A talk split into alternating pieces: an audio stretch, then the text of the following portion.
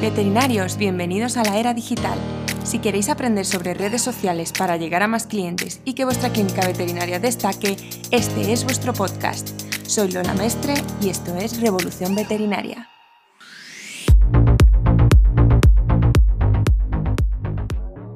Bienvenidos al episodio 6 de Revolución Veterinaria. Hoy tenemos un episodio un poquito especial porque es la primera entrevista que voy a hacer en, el canal de podcast. Como ya os dije en la introducción, quería hacer episodios hablando de redes sociales o de ventas o conocimientos que yo tengo y otro tipo de episodios que quería hacer era entrevistas a profesionales del sector para que nos contaran un poco su visión de, cómo está el mundo laboral veterinario y cómo es la realidad del mundo del trabajo en la veterinaria actualmente, que muchas veces parece que tenemos una percepción y en realidad es otra. Entonces, en el episodio de hoy entrevisto a Sara, que es una veterinaria clínica de pequeños animales, especializada en rehabilitación. Luego, cuando eh, empezamos la conversación, os deja sus redes sociales, así la podéis seguir. Y ella y yo nos conocimos a través de Instagram, porque parece loco, pero a través de Instagram también se establecen amistades. y hoy vamos a hablar de un tema que es un poco polémico, pero no por ello no lo vamos a hablar. Creo que estas cosas hay que hablarlas y cuanto más se hable mejor. Así lo vamos aceptando y si podemos cambiar algo, mejorar, pues por supuesto lo haremos. Y vamos a hablar del desgaste en la profesión veterinaria, que creo que es un tema que ha estado en conversaciones estos últimos días y me parece muy interesante, ya os digo, es un tema un poco polémico, un poco delicado, pero tenemos que hablar de ello, tenemos que ser conscientes y si podemos ponerle solución. Así que nada, os dejo con la entrevista con Sara y espero que os guste. Bueno, hoy estamos con mi amiga barra compañera de Instagram, Sara. Eh, hola, Sara. Hola. Muy bien, ¿y tú? Pues muy bien, aquí estamos. Eh, primero, antes que nada, quería que le recordases a toda la gente que nos está escuchando dónde te pueden encontrar en Instagram para que luego te puedan seguir. Vale, pues tengo dos cuentas en Instagram. Una es little barra baja punto barra baja paca, que es más donde, bueno, cuento un poquito sobre mis animales y publico algunas cosillas de interés veterinario, sobre rehabilitación, sobre todo, y terapias naturales. Y luego el que es más profesional, que ese es más reciente, es aras con H barra baja eh, rehab, R-E-H-A-B, un poco lioso, pero bueno, luego lo dejas tú escrito por ahí, ¿no? Sí, sí, luego no os preocupéis que lo colocaré en el comentario de la descripción del episodio de podcast, así lo podéis encontrar fácil. Y si no, pues me podéis escribir, me lo preguntáis, que ya sabéis que yo estoy en arroba lolambet en Instagram. Entonces, bueno, la razón por la que estamos hoy eh, teniendo esta, bueno, llamémoslo entrevista o va a ser más tipo conversación, es a raíz de que una compañera nuestra veterinaria no voy a decir el nombre porque tampoco quiero, como no se lo he consultado, no quiero decirlo sin su permiso, pero una compañera nuestra veterinaria subió en su cuenta de Instagram que estaba pasando una situación de tipo mental un poco complicada pues eh, mm, rozando la depresión o llamémoslo como queramos, a raíz de su trabajo como veterinaria, que ya no tenía pues ganas de trabajar, casi no tenía ni fuerzas para seguir adelante. Y lo que me llamó mucho la atención de, de toda esta historia es que le empezó a escribir muchísimos veterinarios con los mismos sentimientos de frustración, angustia, ya os digo, una ansiedad generalizada, mm, cero ganas para trabajar, muy poca motivación. Y entonces Sara, a los días, sacó un vídeo estupendo, y te lo digo, que estás aquí delante, no hay problema, yo te lo digo. Sacó un vídeo que me encantó, porque además de estos vídeos, porque yo voy a mil por hora, como nos pasa a todos, y de ah, pones un vídeo tres segundos y lo quitas. Pero es que me enganchó desde el primer momento y me lo tragué entero, casi sin pestañear. Y es que lo explicaste súper bien, Sara, y por eso te he invitado hoy al, podcast para que comentemos este tema del desgaste en veterinaria, como lo llamaste tú. También que nos des un poco tu punto de vista, porque yo he trabajado, entre comillas, en, clínica, no llegué a ser contratada, pero bueno, estuve de prácticas mucho tiempo en una clínica, entonces lo he vivido, pero en muy poca medida, lo que es el, el día a día de una clínica y el desgaste que supone. Entonces, por eso te quería invitar para que también entre las dos lo comentemos, pero sobre todo tú con tu experiencia. Entonces, cuéntanos un poquito. Bueno, primero eh, agradecerte, la verdad, el, interés y, por invitarme, que la verdad cuando me lo dijiste fue como en plan, eh, sí, claro, lo que tú quieras. me sorprendió bastante. La verdad es que el vídeo eh, lo hice sin ningún tipo de intención más allá de, bueno, que la gente que tenía en Instagram lo viera y, y fuera un poco consciente de por lo que pasamos algunos compañeros, ¿no? Lo que me impactó tanto como a ti, fue la respuesta masiva que obtuve por gente que ni siquiera conozco, ni siquiera tengo, tengo en redes sociales de que le pasaba lo mismo, de que en algún momento habían tenido desgaste, que habían dejado a la veterinaria y que se encontraba mucho mejor ahora, que, mm, que, estaban, pues eso, con psicólogos, medicación, y me impactó mucho cuando una de esas personas, pues fue una compañera que trabajó, o sea, que estudió conmigo en la universidad, que pues una chica que dices tú, alegre, tal, y me lo comentó, y lo que más me entristeció de su mensaje fue que me decía que ya no se sentía sola porque mm, le pasaba a mucha gente que pensaba que eran ellos el problema y que, y que bueno, que al no sentirse sola veía, veía que era algo normal. Y le dije, no, a ver, no, no, es normal. No podemos normalizar esta situación porque no, no es sana.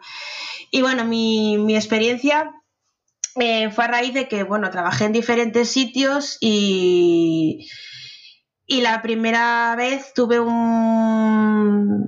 explosioné porque era la carga laboral, era el tema de ir de un sitio para otro, muchas horas, eh, muchas veces no te sientes valorado por, la persona para la que trabajas, ¿no? Y, y, todo poco a poco te va desgastando. Muchas veces la gente piensa que es por tema de mm, que trabajamos con animales, que trabajamos con la muerte, por así decirlo, ¿no? Porque, bueno, en nuestra profesión pues también tenemos que, dormir algunos animales. Lidiar con cosas complicadas, sí. Exacto, pero yo lo cierto es que a mí lo que hacía más mella era, no era eso, porque en el fondo para mí es algo que forma parte del ciclo. A mí lo que me, lo que me mataba era eso, eh, el estrés constante, el apurar todo el rato, el no tener un momento de eh, te paras con este caso, lo estudias bien, lo sigues, que realmente es lo que deberíamos hacer, ¿no? O sea, si te viene un animal que tiene un problema, pues estudias el caso, estás con ese animal y no tienes que andar corriendo a ver otro animal, eh, a ver qué le pasa, hacerle pruebas y demás, porque, porque bueno, no es una buena manera de trabajar.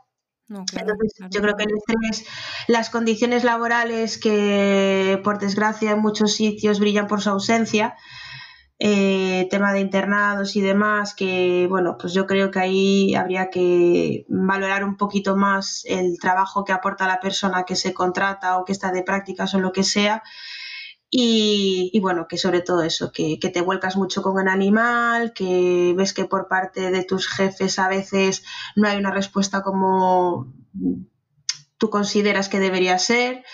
Y todo eso, pues a la larga te va haciendo desgaste, te va haciendo mella y vas sintiendo que no vales, que llega el domingo por la noche y te echas a llorar porque no quieres que llegue el lunes porque tienes que volver a trabajar, eh, ves a los animales y te da pena, ¿no? Porque los quieres ayudar, pero tú internamente tienes una lucha constante de sí, te quiero cuidar, te quiero ayudar, pero yo no estoy bien. Y si yo no estoy bien, no puedo cuidar al resto, ¿no? Primero creo que nos tenemos que cuidar a nosotros y cuando nosotros estemos bien, pues cuidar al resto. Es como cuando te dicen, eh, para tener pareja y que te quiera, primero te tienes que querer tú para que alguien te quiera, ¿no? O deberías valorarte tú primero para que el resto te valoren. Y pues digamos que era un poco lo mismo, ¿no? Eh, yo tengo que estar bien para tratar bien a este animal, tener, sobre todo nosotros que tenemos que pensar y, tenemos tantos conocimientos en, en la cabezota, pues claro, si tú estás en una fase de depresión, de desgaste, de que estás amargada y demás, no te puedes centrar realmente en el caso en el que estás siguiendo. Y por desgracia, pues por lo que he visto, eh, somos muchos los compañeros veterinarios que hemos pasado por esto o que están pasando por ello. Y yo creo que nos deberíamos replantear que por qué estamos así, por qué nuestra profesión está así, por qué cuando entras en primer año de carrera tus profesores te ponen una diapositiva con una tabla en la que el título que ves es eh, porcentaje de suicidios en profesiones en España y veterinaria está en los primeros puestos. y hay estudios, hay estudios que también demuestran que, estamos ahí arriba. Y, yo creo que es un poco triste y que la comunidad veterinaria deberíamos despertar un poco y ver qué es lo que pasa.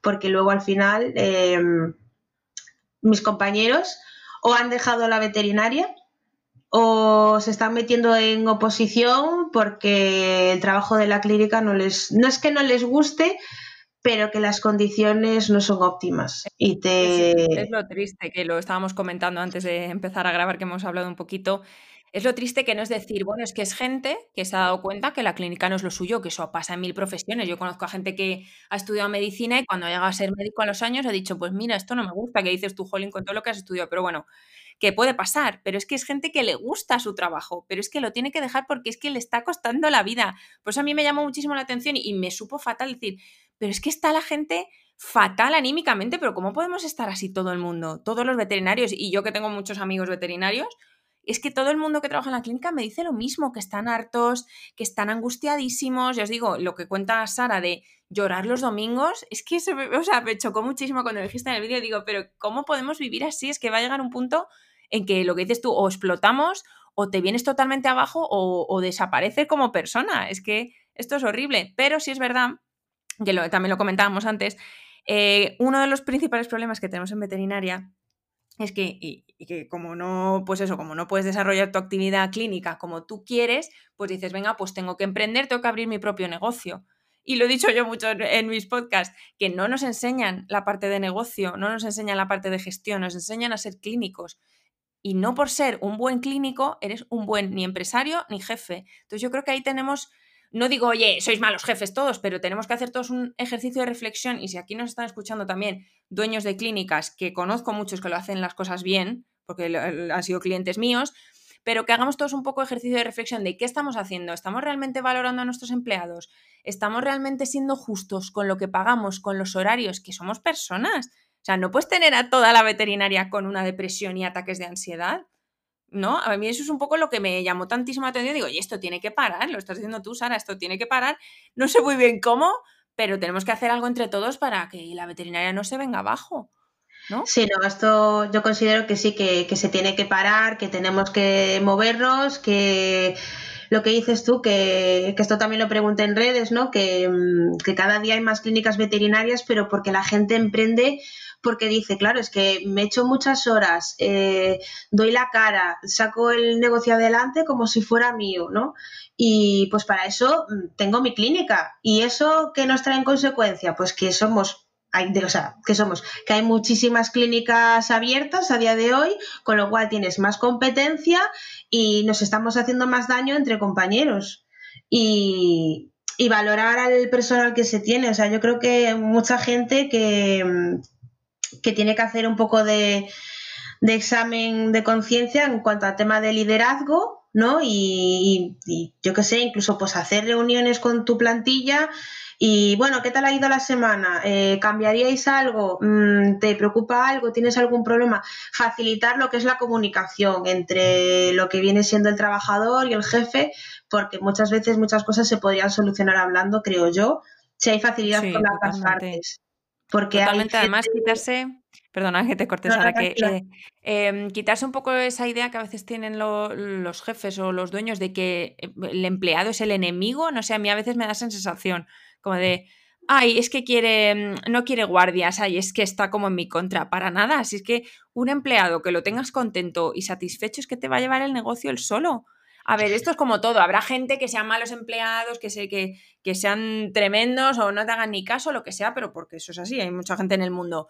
Pero entonces lo que deberíamos hacer es un proceso de selección a lo mejor un poco más exhausto, exhausto que no me sale, para elegir a esa persona que realmente sea súper válida. De hecho, hay una clínica que hace poco puso, que buscaban veterinario, luego le pregunté y dice, mira, hemos cogido a una persona recién licenciada pero que iba acorde a los valores de mi clínica.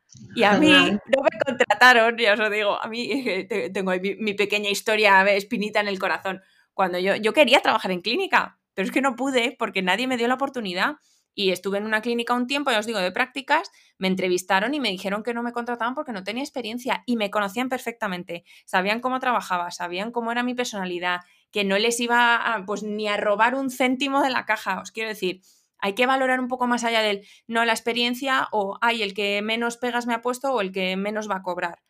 No podemos entrar en este juego porque ya habéis visto y lo estamos viendo todos que es muy peligroso, es que va en la salud mental de los hmm. empleados. Sí, y yo creo que se tiene que dar oportunidad tanto a los nuevos ¿no? Porque, bueno, en el fondo una persona nueva sí que es cierto que tú la puedes amoldar un poquito o enseñarle un poquito, pues cómo trabajas en tu clínica. Cada sitio tiene un protocolo. En el, quieras o no, pues tienen un protocolo, una manera de trabajar, ¿no? Y luego, eh, para luego evitar que esa gente esté quemada, porque muchas entrevistas de compañeros que han ido a sitios que ya llevan X tiempo en la profesión, el, el, que va a la entrevista ya va un poco a veces como medio con las uñas para afuera de a ver qué me ofrecen, eh, estoy muy quemado, no hay cosas que no voy a permitir. Y el que te entrevista también está un poco con, el escudo, ¿no? De a ver qué me pide, a ver cómo viene, estas son mis condiciones y de aquí no me muevo. Entonces yo creo que ambas partes tienen que ser un poco flexibles y, y lo que dices tú, ¿no? Que mm, hay que darle la oportunidad a la gente que sale porque yo entiendo que sin experiencia es que no te pueden contratar en ningún lado, pero es que si no le das la oportunidad para que tenga esa experiencia, eh, ¿qué vamos a hacer? ¿Dónde vamos a acabar? Así es que luego mucha gente pues se va de España eh, a otros países en los que bueno les dan la oportunidad, que hay de todo también, eso es cierto.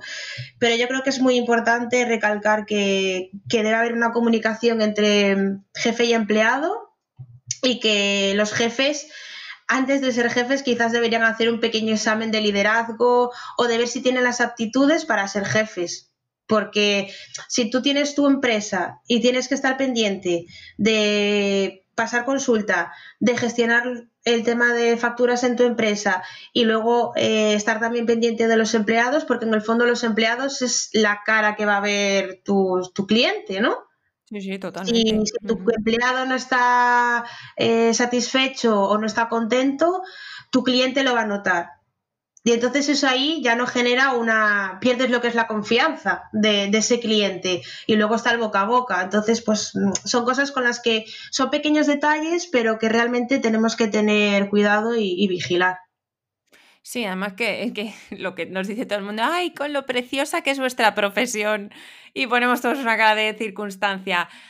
Tampoco queremos pintar aquí el mundo de rosa, ni ojalá pudiésemos, pero no creo que cambiemos el mundo con este podcast, pero, jolín, por, lo menos volver un poco a las raíces de que es nuestro amor por los animales, querer ayudarlos, que obviamente hay un lado humano de negocio que tenemos que, que tener presente, sí, pero vamos a intentar hacerlo lo mejor posible, pero igual que se hace en otros negocios.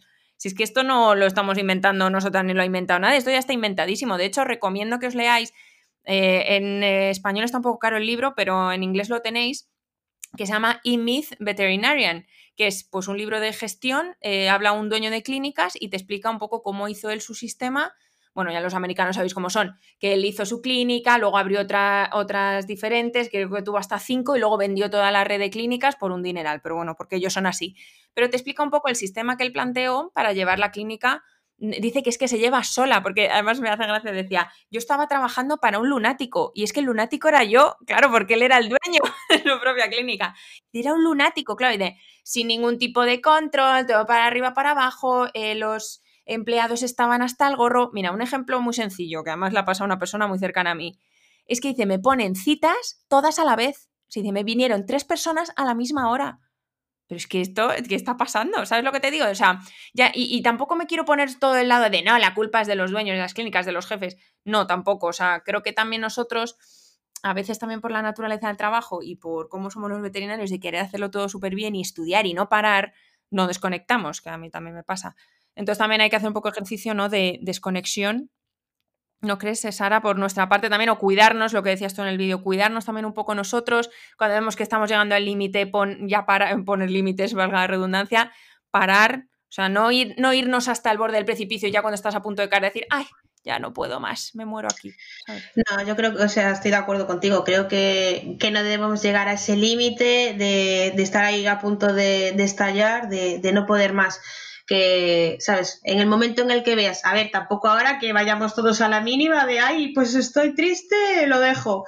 No, me refiero que tú vas viendo, ¿no? Tú te conoces y vas viendo, ay, pues estoy amargada o esto me está empezando a sobrepasar. Pues intenta cogerte ahí una semana de vacaciones o algún tipo de actividad en el que tú desconectes, pero no que no sea eh, trabajo salgo del trabajo, llego a casa, en casa busco información sobre este caso para poder resolverlo, que eso también nos pasa a muchos, ¿no? De eh, no, lo que dices tú, no desconectas porque tenemos que ser perfeccionistas. De hecho, esto lo comentaba una compañera también en una en su cuenta de Instagram de que si era cosa de ella o que al resto también le pasaba de eh, que siempre nos estamos exigiendo más, que queremos ser mejores para eh, tratar lo mejor posible a nuestros pacientes y demás. Entonces, eh, vivimos en una era en la que todo es apurar y todo es estrés y que yo creo que en el fondo es como si fuera una carrera de competición constante con nosotros mismos y con los de al lado. Entonces hay que parar,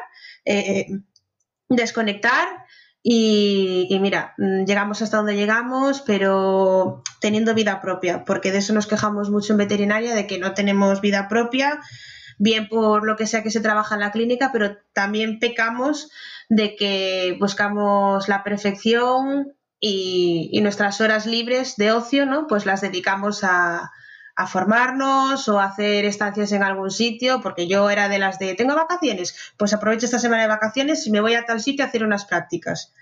Entonces, creo que ahí también, también es nuestro problema y, que tenemos que remediarlo, ¿no? Pero porque si no, al final haces bola y, empiezas a caer en el pozo y, y, empiezas a no sentirte bien contigo mismo, con la profesión y, y no puede ser, no puede ser. No, que es que es triste, porque al final, eh, pues es una profesión que nos gusta mucho y lo que te decía al principio, o sea, no puede ser que la gente lo deje no porque no le guste, sino porque es que han llegado al límite del estrés.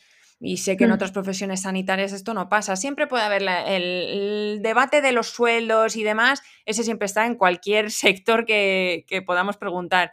Pero, jolín, ese punto de decir, no, es que lo dejo porque es que no hay manera, o sea, porque me va a costar la vida, pero a mí me gusta, Ahí eso, eso es que ya te digo, no sé exactamente cómo lo podremos conseguir, pero hay que cambiarlo. Por eso yo también en, bueno, en mi perfil de Instagram hablo más de redes sociales, pero el podcast cuando hice la introducción hablaba como de empoderar al veterinario. Y ya os digo, tanto el empleado como el empleador, o sea, no nos volvemos al mismo, no nos enseñan a ser empresarios. Entonces, también los propios dueños van como locos a veces, porque claro, hmm. no te lo enseñan y tú te encuentras en una situación de decir, oye, no me ha quedado otra que abrir una clínica ¿Y esto qué es? Claro, no es lo mismo, o sea, tienes que estar pensando en, obviamente, pasar tus consultas, lo que decíamos antes, las facturas, el em, negociar con los proveedores, que si viene la tasa del impuesto de no sé cuántos, la licencia. Entonces, por eso hay que formarse en gestión y sobre todo si quieres abrir una clínica, hay que formarse en gestión.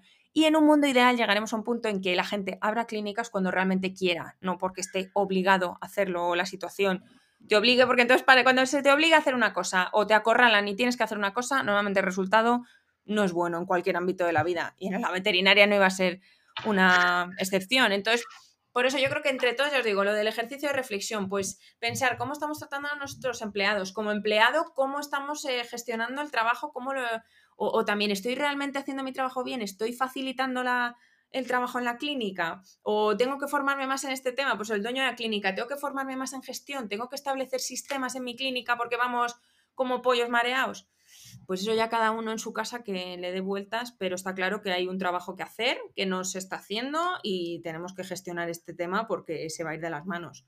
Sí, y aparte que incluso propios empleados, que creo que también tenemos que hacer examen de conciencia porque muchas veces a lo mejor nosotros estamos quemados y lo estás pagando con tu compañero veterinario a la hora de no hacer las cosas como deberías y cargas más al otro, ¿no? Y estás haciendo que el otro se amargue porque tú estás amargado.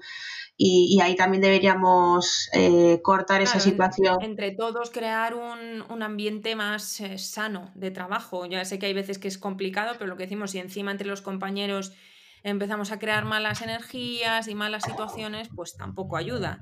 Hay mucha competencia, en veterinaria ya lo sabemos, pero hay que intentar mantenerse un poco al margen de eso. Cada uno tiene sus propias batallas, sus propias situaciones e intentar colaborar lo máximo posible. Ya os digo, esta situación de que está todo el mundo al límite de, del colapso y de la depresión y a punto de dejar la profesión, a mí me, a mí me duele, sinceramente.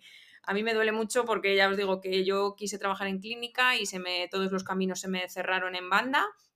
Eso sí, no estuve dispuesta a pasar por el aro de ciertas situaciones y por eso me tuve que ir por otro camino, que no estoy descontenta ni mucho menos, pero da rabia, da rabia que digas, oye, ¿por qué no pueden ser las cosas distintas? Yo confío que cambien, vamos a ver qué va pasando con el tiempo.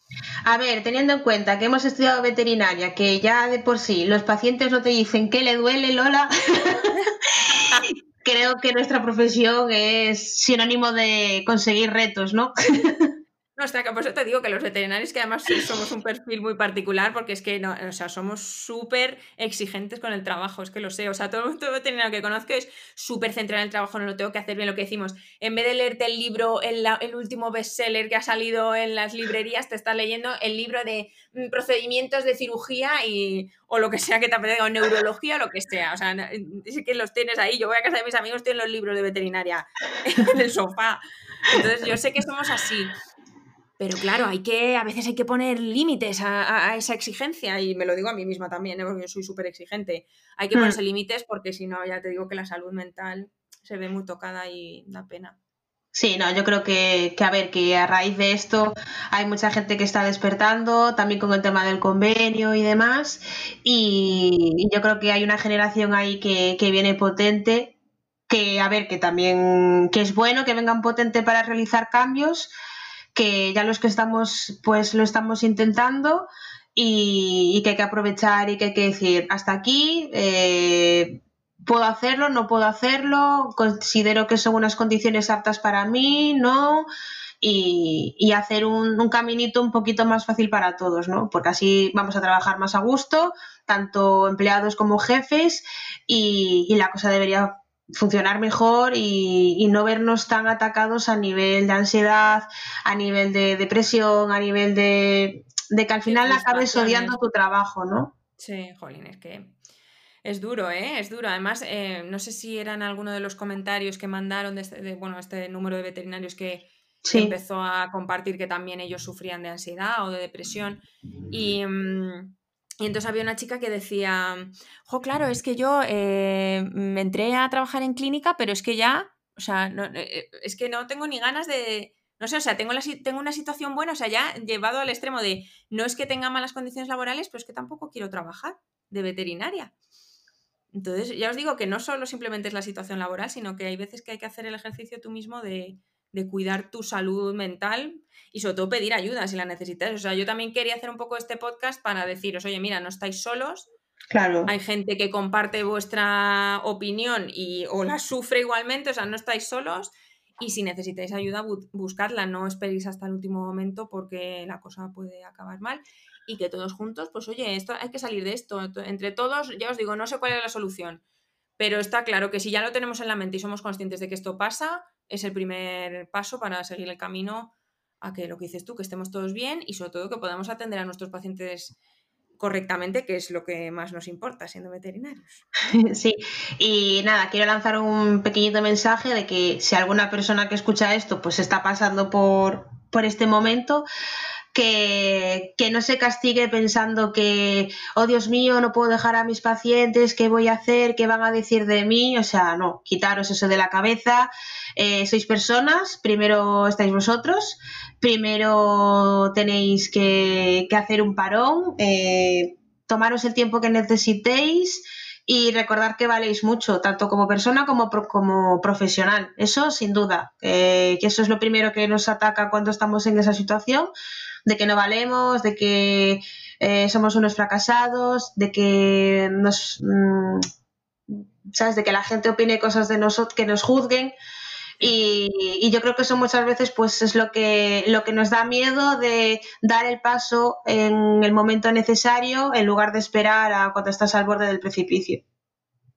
Sí, sí, hay que, ya digo, yo quiero empoderar a los veterinarios de la manera que yo pueda y decir, oye, mira, hasta aquí, o sea, sobre todo, a ver, yo mi, por mi parte decía, bueno, pues quiero empoderarlos, pues explicándoles lo que yo sepa, pues de ventas, de redes sociales o de gestión de clínica, tampoco soy experta en gestión, pero un poco como para decir, oye, mira, mm, yo soy veterinario, pero también ese mogollón del, del tema de negocio, que al final pues eh, es una parte muy importante. Entonces lo, lo, que dices, Ana, para que no nos vengamos abajo de, ay, es que no valgo, sino incluso que te puedas venir arriba y decir, no es que yo soy un profesional, pero 100% y, y, y me tengo que hacer valer, porque muchas veces nos hacemos pequeñitos, porque al final dices, jolín, es que si no bajo la cabeza, pues no voy a trabajar de veterinario y es mi sueño. Y lo comentábamos antes de empezar a grabar el podcast. ¿Y qué consigues con eso? Yo sé mm. gente que ha hecho internados durísimos en el extranjero y han terminado. Oye, a lo mejor ellos aspiraban, ya te digo, cada uno tiene sus aspiraciones, pero aspiraban a trabajar en un hospital de renombre, yo que sé, aquí en Madrid o donde sea en España, Y no, no han conseguido eso, aún haciendo el internado durísimo que todo el mundo te dice qué es lo que tienes que hacer, porque es que si no, no vas a ser un buen profesional. Incluso a mí, y ya con esto terminamos que no me quiero entretener mucho más, a mí me recomendaron, ya lo puse en stories, me aconsejaron que me fuese al extranjero a hacer una diplomatura, que si no, no mm. iba a trabajar de clínica. Pues claro, es que son pequeñas cosas que te van haciendo mella en la cabeza que hoy dices tú, jolín, pues es que yo no voy a hacer una diplomatura, entonces soy un fracasado, entonces no valgo de veterinario, entonces pues es una bola que hay que cortar, es una rueda que hay que cortar. Totalmente de acuerdo, que es eso, te meten en la cabeza internado, diplomatura, eh, la residencia, tal, y luego vuelves y vas a ser el rey del mambo. Y no siempre es así. No, no, totalmente. Por eso cada uno tiene su camino, su tiempo, la vida es muy larga, que parece que tenemos que acabar la carrera y al año siguiente ya saber mm, operar, yo que sé, una hernia discal y ni muchísimo menos. Entonces yo por mi parte os digo que yo experiencia clínica no tengo, pero mi consejo es que busquéis vuestro camino, que os cuidéis, por favor, que no os lleguéis al límite de la quemazón y sobre todo que os hagáis valer. Ese es mi consejo. No sé si Sara, tú tienes algún último así consejo para eh, que si llegan al límite, que no tengan vergüenza ni miedo de, pedir ayuda o de decir hasta aquí, porque realmente si estáis en el límite eh, tenéis que hacerlo. Y, es triste, de hecho, aún a veces hablando del tema se me humedecen los ojos, porque es muy duro pasar es que es doloroso, sí. Y es muy ah. duro darte cuenta de, que estás en ese momento y de que, y de que no puedes ir hacia adelante. Sí, es que ya te digo que tiene un componente muy emocional para mí también, ¿eh? O sea, yo hablo de mis principios de que se me cerraron todas las puertas y a mí me sigue doliendo a día de hoy. Pero bueno, oye, ya os digo, cada uno tiene su camino, encontraremos nuestro lugar. Eh, queríamos eso, tener un poquito esta conversación entre las dos para el que esté en esta situación, animaros o alguna cosa que hayáis escuchado que digas, jolín, es verdad, o incluso para despertar conciencia en gente que no era no está plenamente al tanto de que la situación en veterinaria es así. Por ningún momento queremos desanimar a la gente de no seáis veterinarios, pero es verdad que hay un problema y ese problema hay que solucionarlo. Entonces yo estoy segurísima que entre todos, que además somos, ya os digo, un sector súper currante y súper entregado al trabajo, entre todos vamos a poder eh, salir adelante, pero hay que hacer un ejercicio, ya os digo, de reflexión. Pues nada, Sara, muchísimas gracias por hoy estar aquí hablando conmigo de este tema que yo sé que es un poquito delicado, pero no por eso nos vamos a callar, que las dos somos muy... no, es que es verdad, somos muy echadas para adelante y sobre todo partiendo de la base que queremos ayudar, no vamos a callar ciertos temas que hay que comentarlos porque están en nuestro día a día. Así que nada, muchísimas gracias, Sara. Nada, y hasta otro episodio, que seguro que habrá muchos más. bueno, hasta luego, chicos. Chao. Pues hasta aquí la entrevista barra conversación con Sara. Espero que os haya gustado. La verdad que a mí me gustó mucho hablar con ella. Esto es un tema, como os he dicho, que mm, lo viven muchos veterinarios en la clínica de pequeños animales y, bueno, me imagino que en, todo el ámbito clínico. Entonces creo que es importante que hablemos de ello. Y nada, pues espero que os haya gustado. No os olvidéis de suscribiros al canal de, de, podcast para no perderos ningún episodio nuevo, así os saldrán en vuestro feed principal según la aplicación de, de podcast que utilicéis de streaming. Luego recordad que también me podéis eh, seguir en Instagram en arroba lolambet, donde cuelgo contenido sobre redes sociales, ventas y stories a veces un poco absurdos. bueno chicos, espero que os haya gustado y nos vemos en el siguiente episodio.